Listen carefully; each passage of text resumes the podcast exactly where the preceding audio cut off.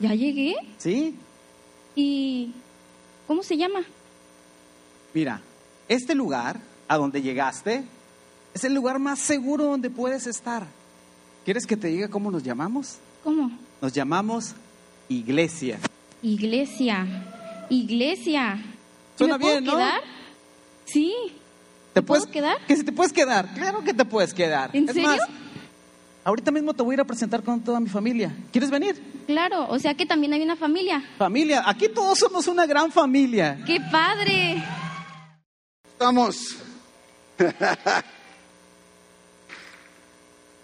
Este, este mes de, de septiembre será porque son, es mes patrio, ¿verdad?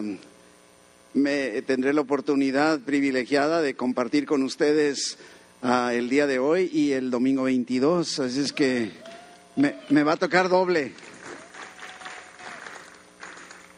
Y am, nuestro pastor Abel está ahorita allá en nuestro sitio playas, está, le toca predicar doble allá, allá son dos. Y ah, algo que es muy importante, terminamos el mes de agosto, estamos entrando al mes de septiembre y ah, iniciamos una nueva serie. Concluimos durante el mes de agosto, concluimos la serie que estuvo basada en el libro de Jonás, ¿verdad? Jonás y la ballena, ¿verdad? ¿No? ¿Cuál ballena? Dijimos Jonás y el gran pez, gran tormenta, gran miedo, ¿verdad? Gran Dios, un gran Dios. Y ah, el tema que estaremos analizando durante este mes de septiembre es, como usted ya se habrá dado cuenta, la iglesia. La iglesia. Y la verdad es que cuando escuchamos la palabra iglesia, vienen a nuestra mente muchas, muchas cosas. ¿Sí? Pensamos en templos, en edificios, a lo mejor pensamos en denominaciones, que la iglesia de allá, la iglesia de acá, la iglesia que cree esto. La palabra iglesia en nuestro lenguaje español proviene del griego eclesía. Inclusive en la Biblia es la palabra que aparece en el Nuevo Testamento.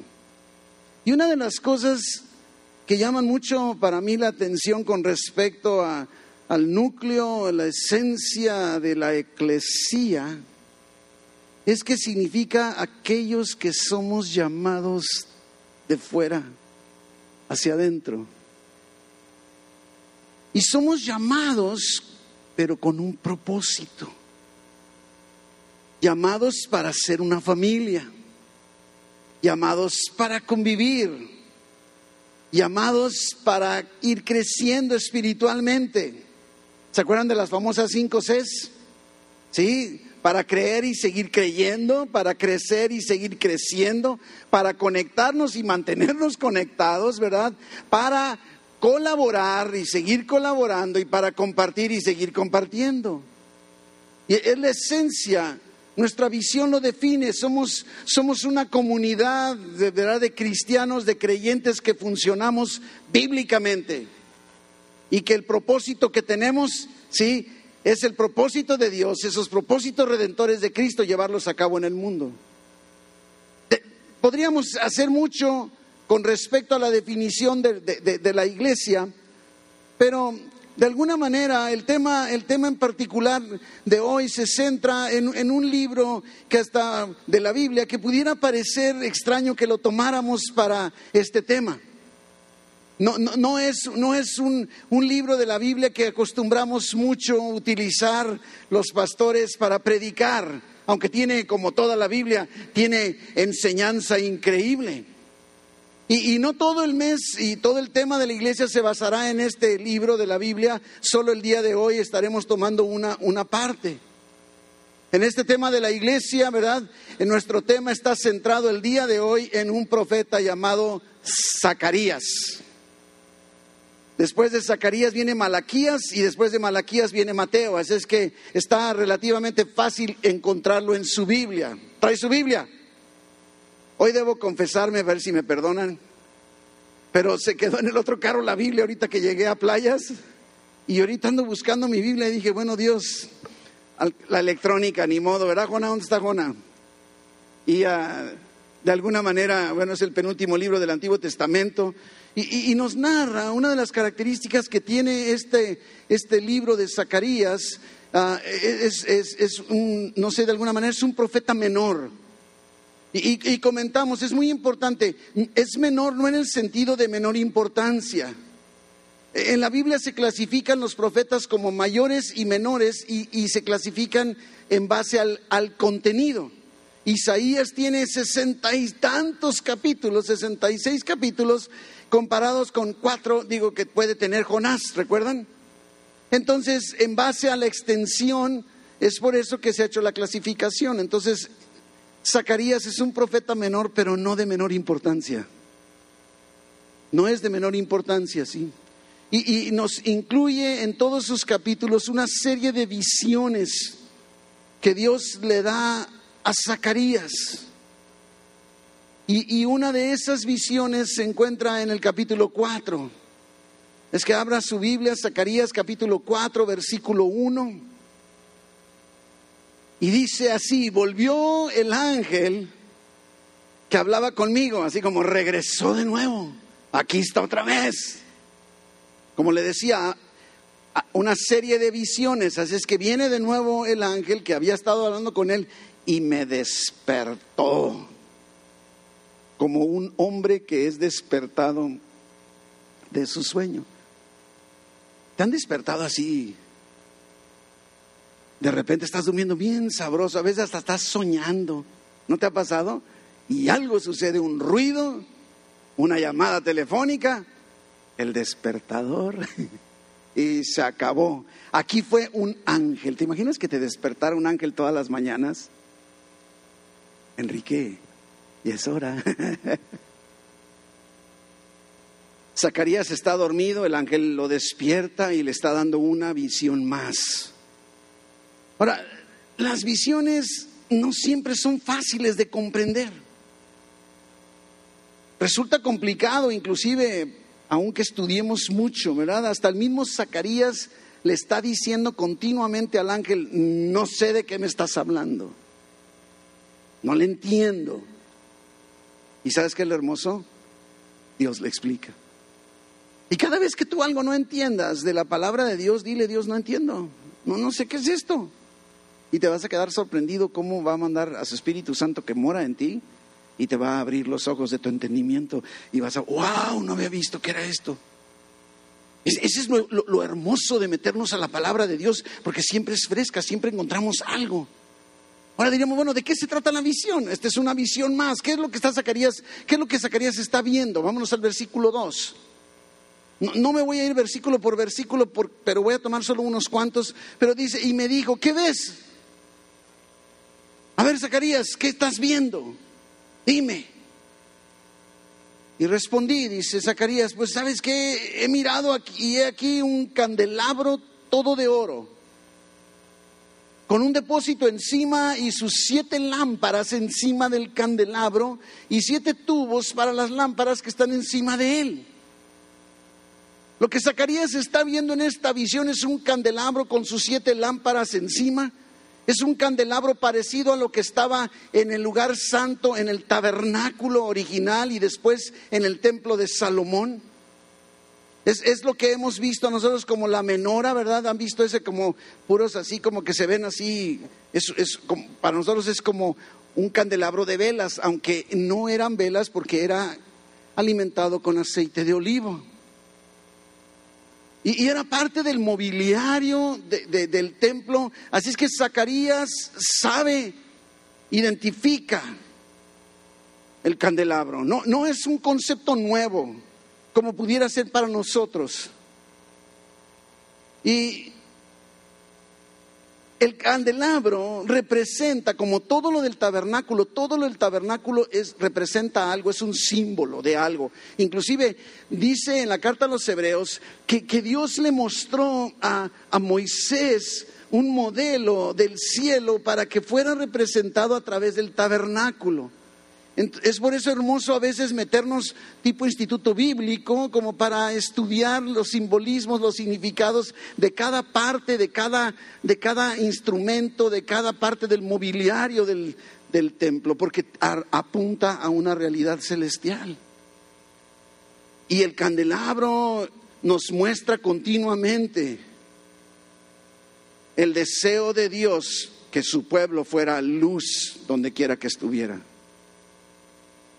En el versículo 3 continúa Zacarías diciéndonos qué fue lo que vio.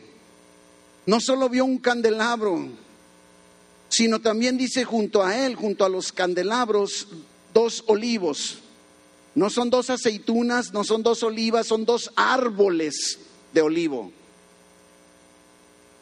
El uno a la derecha del depósito y el otro a su izquierda. Uno a cada lado del candelabro. En el tiempo del tabernáculo y del templo era responsabilidad de los sacerdotes asegurarse que ese candelabro original, el del templo, siempre estuviera encendido.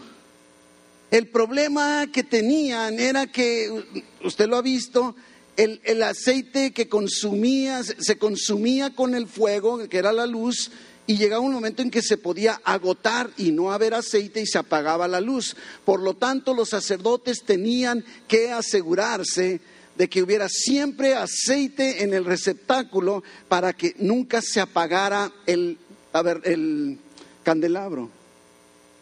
Y, aquí estamos viendo uh, de alguna manera algo diferente.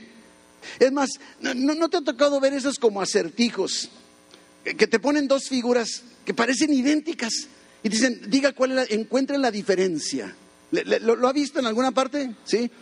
Dígale, ahí estás tú, no, esto está igualito. No, aquí está este puntito en la nariz del muñeco, no está. No, bueno, si hiciéramos así, lo que está viendo Zacarías, con la imagen de lo que estaba en, en, el, en el tabernáculo, o sea, la diferencia, si diríamos, encuentra la diferencia entre estas dos, sí, es que ya no se necesita en la visión de Zacarías, ya no se necesita la participación del sacerdote para mantener surtiendo el aceite para que las lámparas no se apagaran. Hay dos árboles, son la fuente continua del aceite necesario para que la luz no se apague.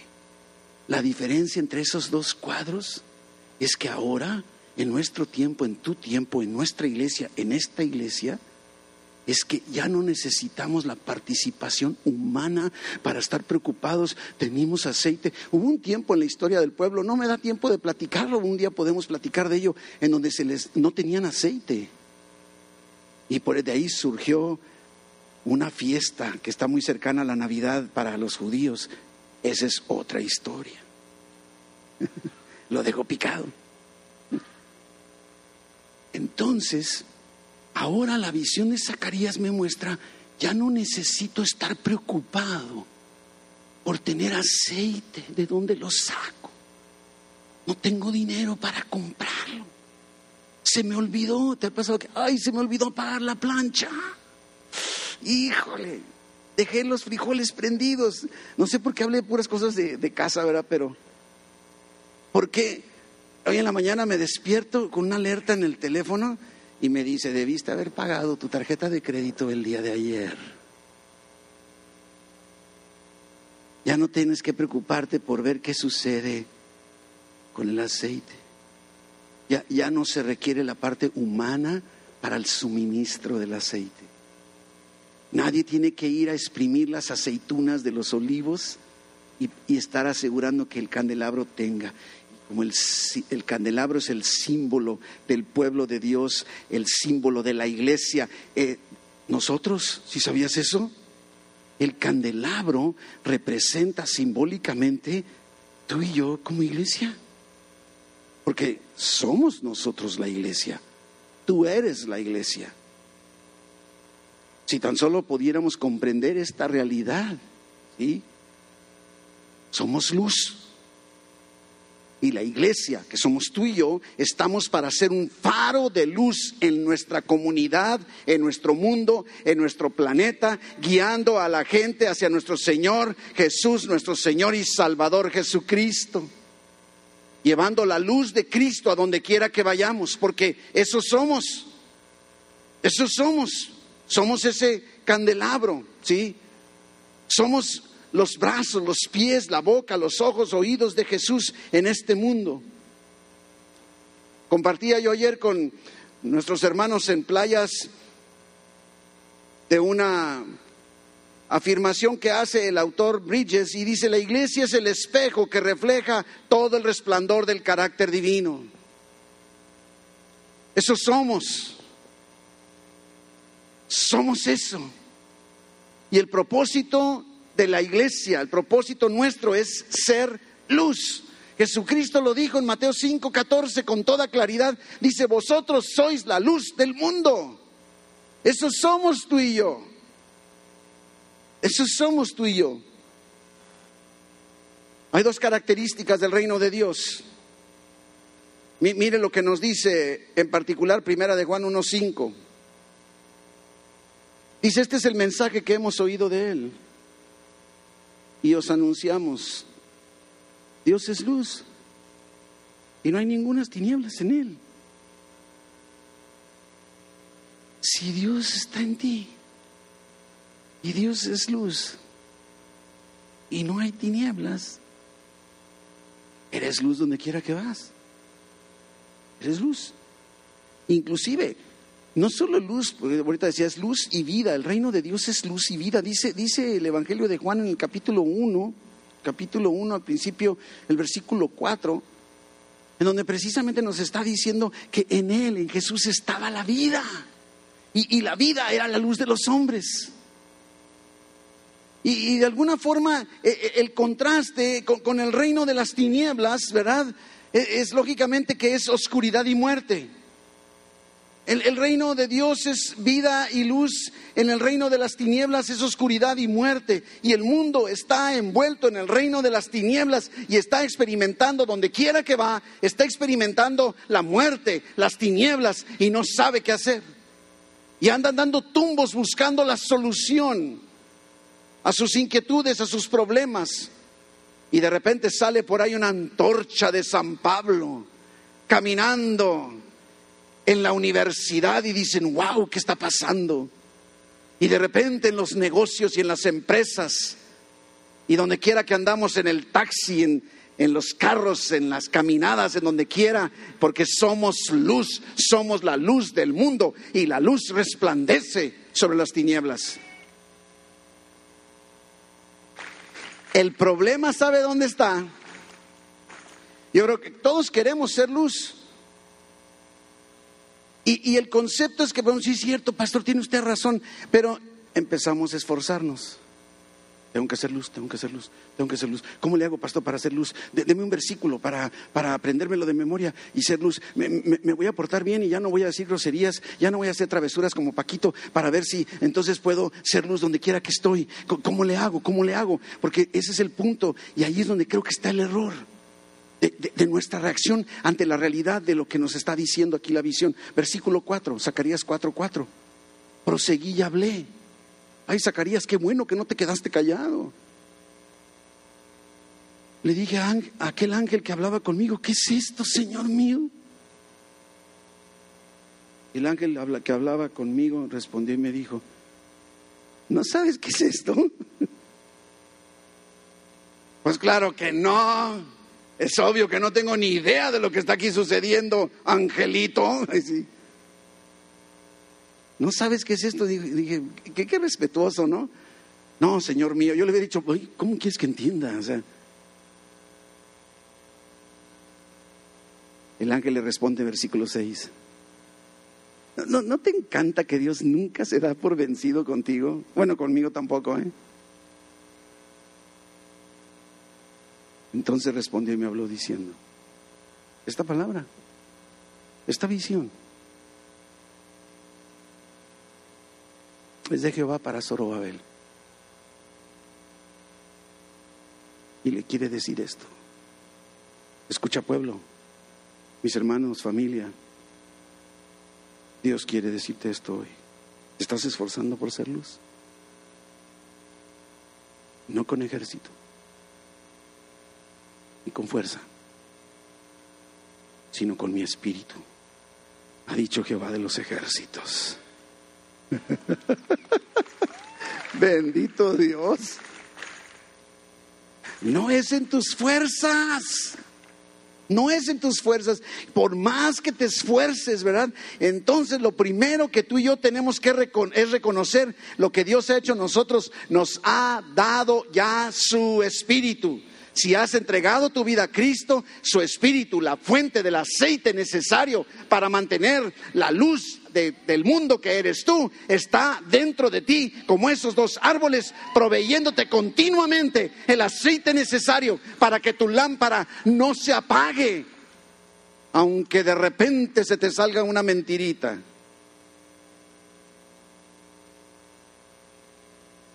Una lámpara. Ahora, algo que estaba yo analizando acerca de las lámparas, digo, no, no es una clase de ciencia, ya sé que va a decir, ay, pues tú". Pero, ¿qué necesito para que esta lámpara prenda? Una batería. ¿Tendrá batería? Ahí está la batería. Ni se le enseño porque aquí hago tiradero, pero créame que aquí hay una batería. La batería es la fuente de la energía necesaria para que esta luz esté encendida. La fuente de energía para que tu, luz- esté encendida siempre es el Espíritu Santo. Ya está dentro. Tu batería está dentro. Eres biónico, biónica. Traes una batería nuclear, no, una batería supernatural, sobrenatural adentro de ti. ¿Sí? Ahora, el punto está que aunque tiene batería, yo no veo que la, usted ve que la lámpara está prendida. ¿Qué le faltaría entonces a esta lámpara para que encienda su luz? Un switch. Ese switch representa el momento en el que tú recibes a Cristo y reconoces que es en, la fuente y la energía del Espíritu Santo que puede seguir adelante y entonces enciendes y no prendió porque algo hice mal. Es lo malo, pero yo les dije que ahora no me dieran diadema porque la vez pasada, ahí está, ya, mire, ya, ya me andaban asustando. Así es que tengo una batería sobrenatural adentro de mí y el switch está encendido. No tengo que estar encendiendo y apagando, encendiendo y apagando. No debe apagarse. Y ahí estoy. Y donde quiera que voy, así mejorará. Y donde quiera que voy, la luz de Cristo resplandece donde quiera que estoy. Porque el que se asegura que la luz no se apague no soy yo. Mi hermano, no eres tú. Es el Espíritu Santo. No lo mereces. ¿Quién dijo que es por méritos? Pero es una realidad.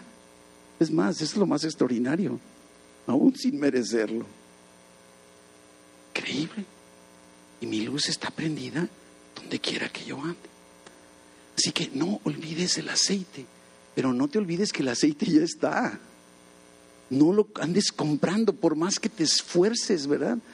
Los dos olivos son la fuente infinita del suministro de aceite necesario y deja, mi hermano, de querer hacerlo por tu cuenta. Voy a ir a la iglesia para que parezca que mi luz está encendida o a ver si me la enciende. Hoy voy a dar ofrendas y voy a cantar. Pastor, yo quiero hacer algo en la iglesia, a ver si a ver si con eso Dios me enciende la luz. La luz está encendida, mijito. Vívela. Vívela.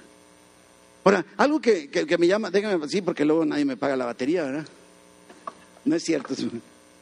El mensaje dice que es para Zorobabel. ¿Sabes qué me sorprende? Que ni siquiera el mensaje es directo para Zacarías. Qué, hermoso que Dios pueda usar a otras personas para hablarnos. Hoy me da el privilegio de usarme a mí para hablarte a ti. Tú eres Zorobabel en este pasaje. Y yo soy un instrumento de Dios para aportar su mensaje. Diríamos, bueno, ¿qué tiene que ver Zorobabel con todo esto? ¿Quién es Zorobabel? Fíjese que curiosamente Zorobabel viene de dos palabras, Zorobabel, que significa de la simiente de Babilonia, o sea, nacido en Babilonia, originario de Babilonia. Ahora, al mismo tiempo Zorobabel era de la descendencia de David, de la descendencia de David, perdón, de Judá, y él estaba fungiendo como gobernador. Era el líder, el dirigente. ¿Se acuerda? Estuvieron bajo cautividad en Babilonia 70 años y ahora regresaron a Jerusalén. Están de regreso bajo las instrucciones y el liderazgo de Zorobabel. Jerusalén estaba devastada. Nabucodonosor se había encargado de devastarla y el templo glorioso de Salomón ahora en ese momento eran solo un montón de escombros. No, no, perdamos de vista que en el Antiguo Testamento el templo representaba la presencia de Dios. Al no haber templo, no está Dios. Estoy hablando de concepto de cómo lo veían ellos. ¿eh? Habían perdido la conciencia de la realidad de la presencia de Dios. Y tenían por delante una gran tarea, reconstruir el templo. Zorobabel llevaba la responsabilidad de reconstruir el templo y la tarea parecía imposible. Mire, estaba haciendo una comparativa. De repente yo decía, se me hace que me estoy metiendo demasiados números, pero eh, no me voy a... Pero cuando Salomón construyó el templo, ¿sí? ¿Se acuerdan el Antiguo Testamento? Fíjese que estaba leyendo, contrató 150 mil hombres, o sea, empleados, albañiles, llámale como quieras, 150 mil personas para construir el templo con tres mil capataces. ¿Te puedes imaginar? Es un ejército. Yo creo que aquí no existe en el mundo una obra arquitectónica que requiera o haya requerido tanta gente al mismo tiempo. Pues fíjese que tristemente cuando tuvieron oportunidad los judíos de regresar a Jerusalén, cuando les dieron permiso después de los 70 años, se esperaba que todos regresaran corriendo, ¿verdad? Tristemente el pueblo estaba tan frío y tan desconectado con Dios que solo 50 mil en total entre niños y ancianos, mujeres, promedio más o menos 42 mil, más no sé cuántos, pero 50 mil personas. Así es que no pudo haber tenido más de 50 mil obreros. Y ahí en esos 50 mil hay mujeres, niños y ancianos. Es que tenía mucho menos. Fíjese la comparativa. Ni la, ni la tercera parte de la gente que tuvo Salomón tenía ahora Zorobabel. Y ni qué decir, Salomón tuvo recursos ilimitados, Salomón tenía mucha riqueza. Ahora ellos no tenían gran cosa, ¿verdad? Y Zorobabel está desanimado. Y Dios le está enviando este mensaje. Habían iniciado la reconstrucción, llegaron y empezaron a construir, a edificar los cimientos. Y dice, en Esdras, porque Esdras, Nemías, uh, Ageo y Zacarías están ligados en los mismos tiempos, ¿verdad? Y, dice que, con gran gozo alabaron a Dios cuando lograron terminar los cimientos del templo. Pero hubo muchas fuerzas que se oponían, ataques, críticas, los vecinos y el pueblo estaba desanimado y Zorobabel se dio por vencido y la obra fue suspendida. En este momento de la visión para Zacarías, esas 50 mil personas aproximadamente están en Jerusalén y la obra está suspendida al grado que inclusive se concentró el pueblo mejor a edificar sus propias casas. Estaban preocupados, déjame pintar la pared de, blanco y el cuarto de la niña lo pintamos de rosa, ¿verdad? Y estaban tan, porque no te ha pasado cuando estamos ociosos, empezamos a hacer pura barbaridad. Y así el trabajo interrumpido, la, imposibilidad les hizo desistir, la tarea parecía imposible, los escombros parecían una gran montaña, ¿sí? Un gran monte. Mire lo que dice versículo 7, Zacarías 4, 7. Mire lo que dice, ¿qué eres tú? ¿O qué? Gran monte, delante de Zorobabel. Esta palabra de Dios para Zorobabel, palabra de Dios para ti. Delante de Zorobabel será reducido a llanura. Él sacará la primera piedra con aclamaciones de gracia, gracia a ella. Mi hermano, cuáles son los montones o los grandes montes de escombros que hay en tu vida. Y Dios como a Zorobabel te quiere decir, no con ejército, no con fuerza, sino con mi espíritu. Ese mismo Espíritu Santo que está en ti, que está haciéndote brillar la luz de Cristo, luz en el mundo, es ese mismo Espíritu Santo que se va a mover para habilitarte aún en medio de lo que parece imposible. ¿Estás ante una circunstancia que dices, ya no tengo salida? ¿Es imposible que esto se resuelva? Podríamos pensar cómo puede el hombre hacer la obra de Dios. Queremos hacer la obra de Dios. Que queremos vivir como se debe vivir y vemos que no es posible. Tenemos mucha oposición en donde quiera que estamos. Somos débiles. E inclusive me dan ganas de sentarme a observar los escombros de mi situación y llorar por mi frustración. ¿Tú no? Y Dios, como a Zorobabel, quiere decirte, tú no sabes cómo hacerle, yo sí.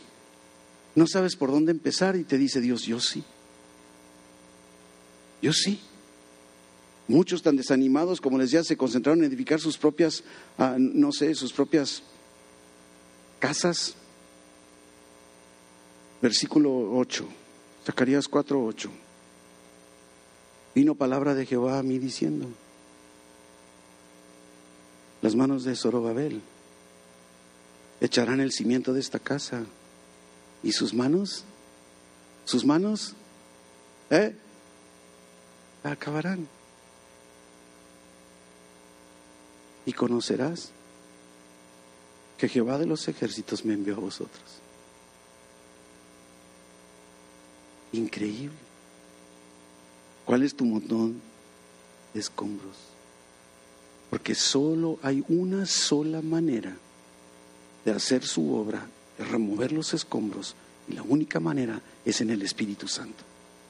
No con espada, no con ejército, no con fuerza, sino con el poder del Espíritu Santo que ya está en nosotros.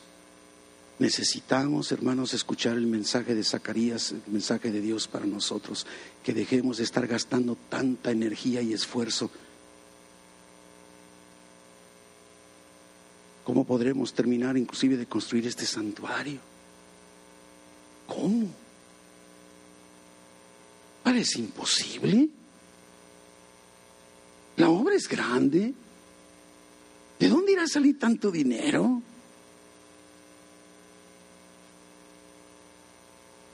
La mano de Jehová lo hará. Tú y yo necesitamos creer. Creer.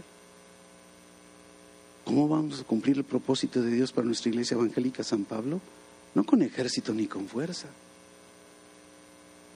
Porque lo primero que hacemos es recurrir a nuestros esfuerzos humanos. Lo primero que hacemos. Y es más, así evaluamos nuestra condición. ¿Por qué consideramos un problema grande o pequeño? Porque lo estamos evaluando a nuestra... O sea, tengo un peso, entonces si debo mil, el problema es muy grande. Es de 999 pesos. ¿Verdad que sí?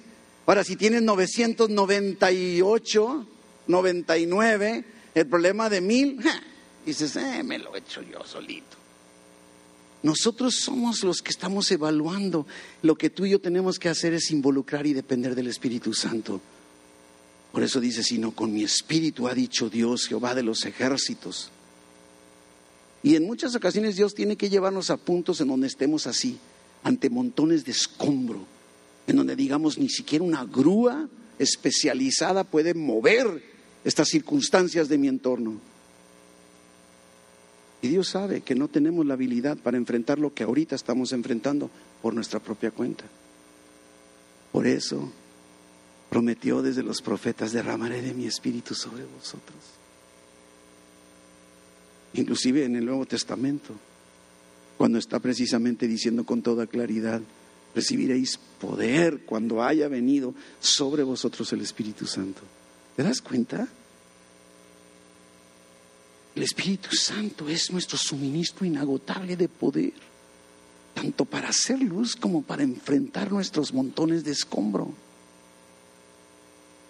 Y muchos cristianos viven vidas vencidos porque no están conscientes de esta realidad y se esfuerzan y se esfuerzan y se esfuerzan y se esfuerzan y caen y se vuelven a levantar y mejor ya me doy por vencido, ya, ya no quiero seguir. Hemos estado ministrando a una, una familia y pasando por tiempos muy difíciles y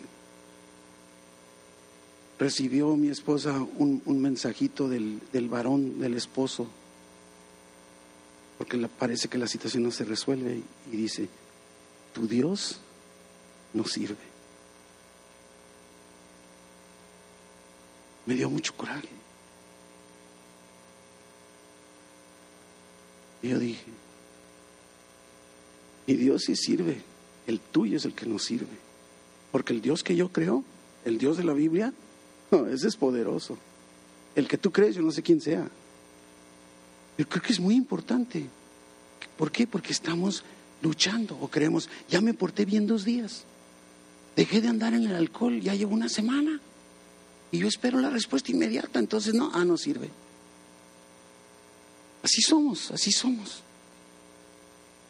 Ejército, dice, no con ejército, o sea, es fuerza, es poder, la palabra más lleva más allá que un ejército, ¿verdad? Y, yo, no, yo no sé, de alguna manera podríamos decir, ¿cómo, ¿cómo podemos resolver el problema de finanzas en nuestro hogar?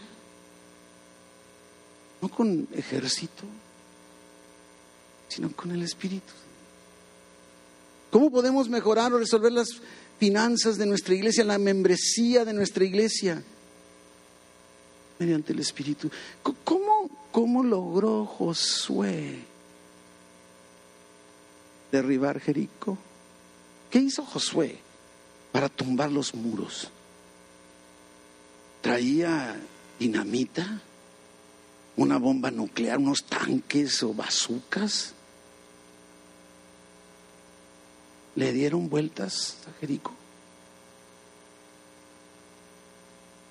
Vueltas a Jericó y los muros se cayeron. ¡Órale! Ellos no hubieran podido tumbar ni una piedra. Es tan importante que no perdamos de vista como aquel rey que va a la guerra y en lugar de llevar soldados con armas eran puros cantores. Y tú dices, "Ah, este, este está desfasado, ¿sabes qué? ¿Por qué? Porque está dependiendo del Espíritu Santo. Y van cantando y mientras ellos van cantando, el Espíritu Santo está derribando, está matando, está haciendo huir al enemigo. De tal forma que cuando ellos llegan al lugar, no hay nadie que está vivo. Y se la pasaron días recogiendo el botín, se puede imaginar. Así es Dios contigo, así Dios con nosotros. Créele a Dios, porque tendemos a medir la tarea, insisto, a medir el tamaño de la tarea de acuerdo a nuestra habilidad. Yo nunca podría hacerlo. O al revés, ah, para mí sería muy fácil, es pan comido. El método de Dios para la victoria es su espíritu.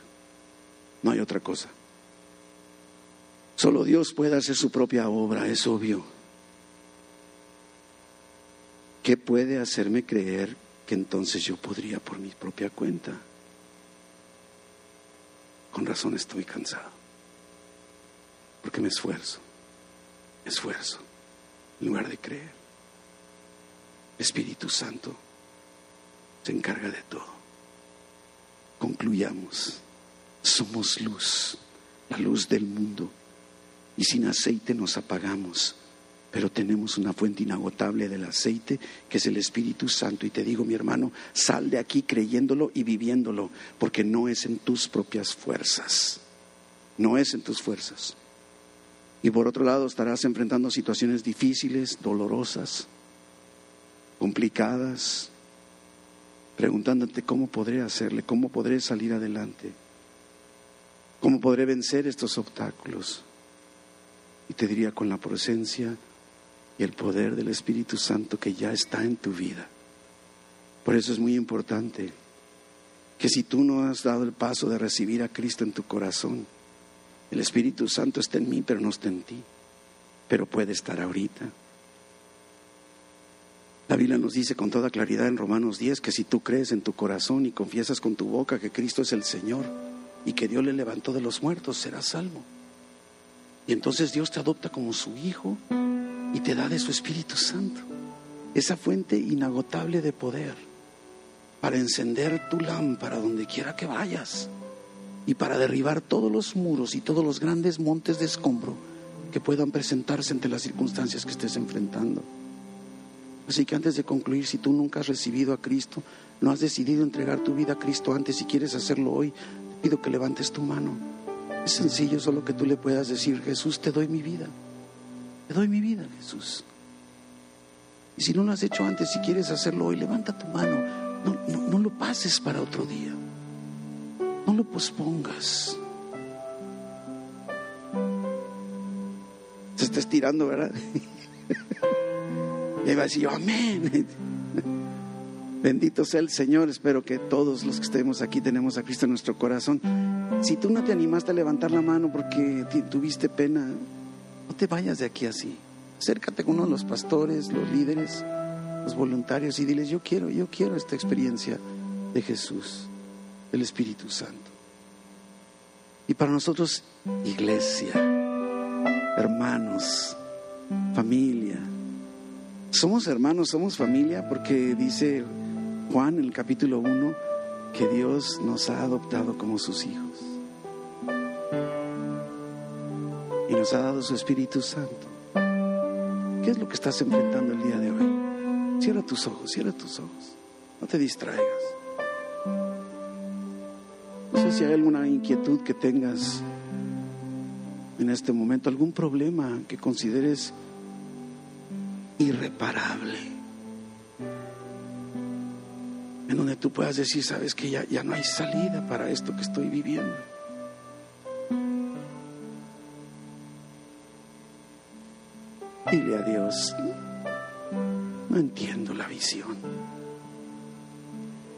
Háblame, muéstrame. Y ayúdame a caminar en el poder de tu espíritu que ya está en mí. Agradecele a Dios, dile gracias porque me has dado tu Espíritu Santo. Dile, dile. Seamos agradecidos, te ha dado la fuente inagotable de poder. Se acabará la batería de tu celular, pero no la batería del Espíritu Santo en tu vida. Y ese escombro, montón de escombro que tienes por delante ahorita, a lo mejor es una deuda o enfermedad.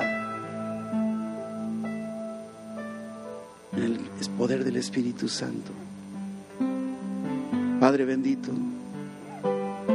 así queremos salir declarando, mi Dios, que tú nos has hecho tus hijos que nos has dado tu Espíritu Santo y que no es en nuestras fuerzas, no es con escudo, no es con ejército, no es con fuerza, sino con el Espíritu tuyo que ahora has puesto en nosotros. Y que así salgamos en esta tarde, Padre, confiados en que esos muros como el de Jericó caerán. Que esos enemigos que nos están golpeando, atacando, persiguiendo, caerán al suelo. Que esas estrategias necesarias para caminar vendrán del cielo, de tu Espíritu Santo. Te creemos, Jesús. Nos apropiamos de la visión que le diste a Zacarías para Zorobabel. Nos ponemos en la postura de Zorobabel y recibimos las palabras de aliento, de consuelo, de fortaleza, de ánimo para seguir adelante, no importa lo que estemos experimentando, Dios. Sabiendo que saldremos triunfantes, porque tú vas por delante, mi Dios, y gracias te damos en el nombre de Jesús. Amén.